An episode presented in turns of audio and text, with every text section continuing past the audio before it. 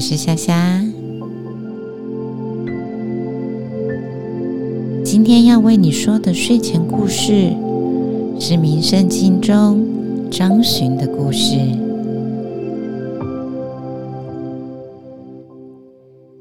张桓侯妃受奉祀为四川的土谷神，每当国家遇有危难时，就会升起护国佑民的忠良之心。在宋朝的时候，降生为岳飞；唐朝时，则下凡转世为张巡。在《名圣经》里面是这样的一段经文：桓侯四川为土谷。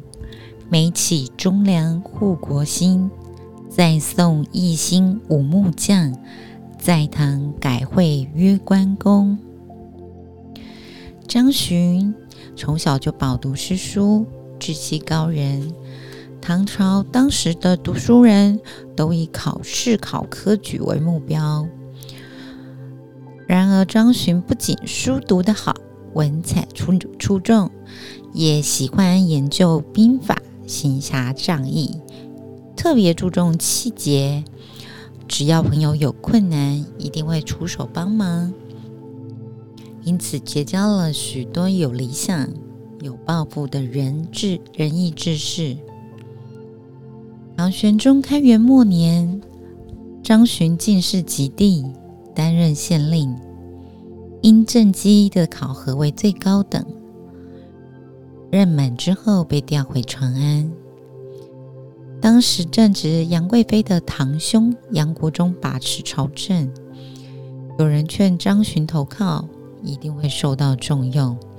当张张巡毫不犹豫地回绝，此人当权是国家不祥之兆，身为朝臣，岂能助纣为虐？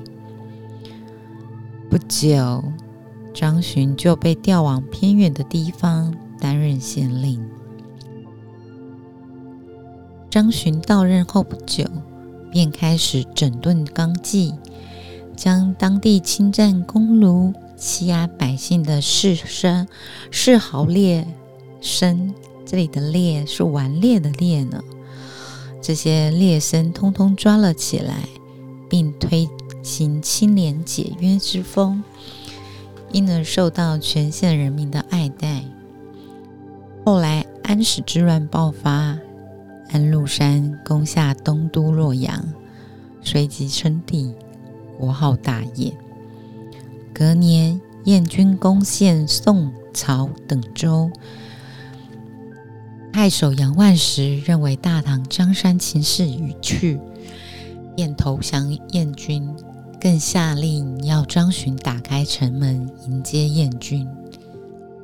张巡听到后义愤填膺，慷慨激昂，决心率领人民共同起兵抗敌。张巡平日待人诚恳，胸怀坦荡，在军中更是号令严明，赏罚有度，能与部属同甘共苦。每次作战皆身先士卒。亲临阵线，因而全军上下无不奋勇效力，常能以寡敌众，屡建奇功。唐肃宗时，安庆绪杀了他的父亲安禄山，夺取大权，便下令回军进攻睢阳城。现在，这个睢阳城是河南省商丘市的。睢阳区意图夺取物产丰饶的江淮重地，太守徐远赶紧急的向张巡求救，张巡于是率领了三千余的兵力来跟他会合。燕军全力攻城，而张巡亲自督战，日日夜夜丝毫不敢松懈。徐远见张巡智勇双全，自愿交付指挥权，邀请张巡主理一切军务。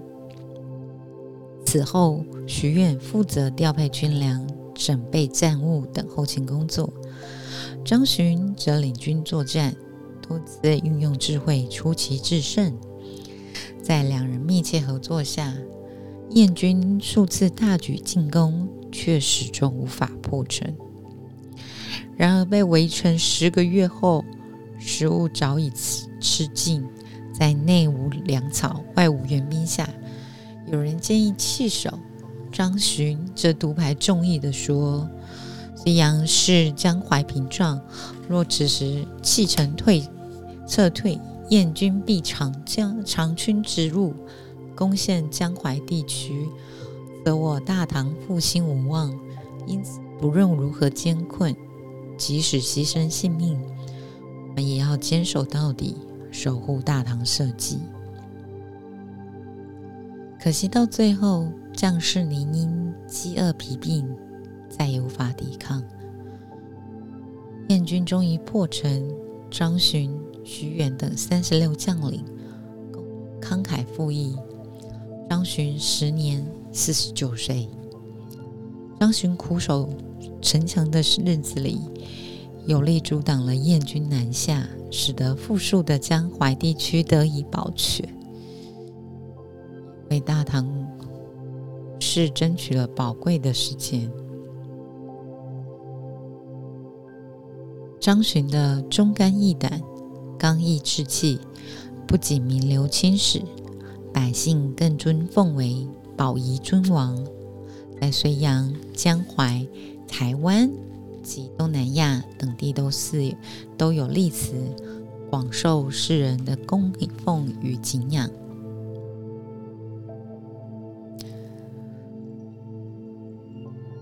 在生活里，我们常常。说上行下效，领导者应该不会艰难，恪尽己职，对自己以真忠正心自我约束，对人以真诚心实践承诺，对事以负责心公正行事，坚守正确原则，勇于担当，完成任责任。一来。自然会赢得团队的尊敬与信任，并起而效法。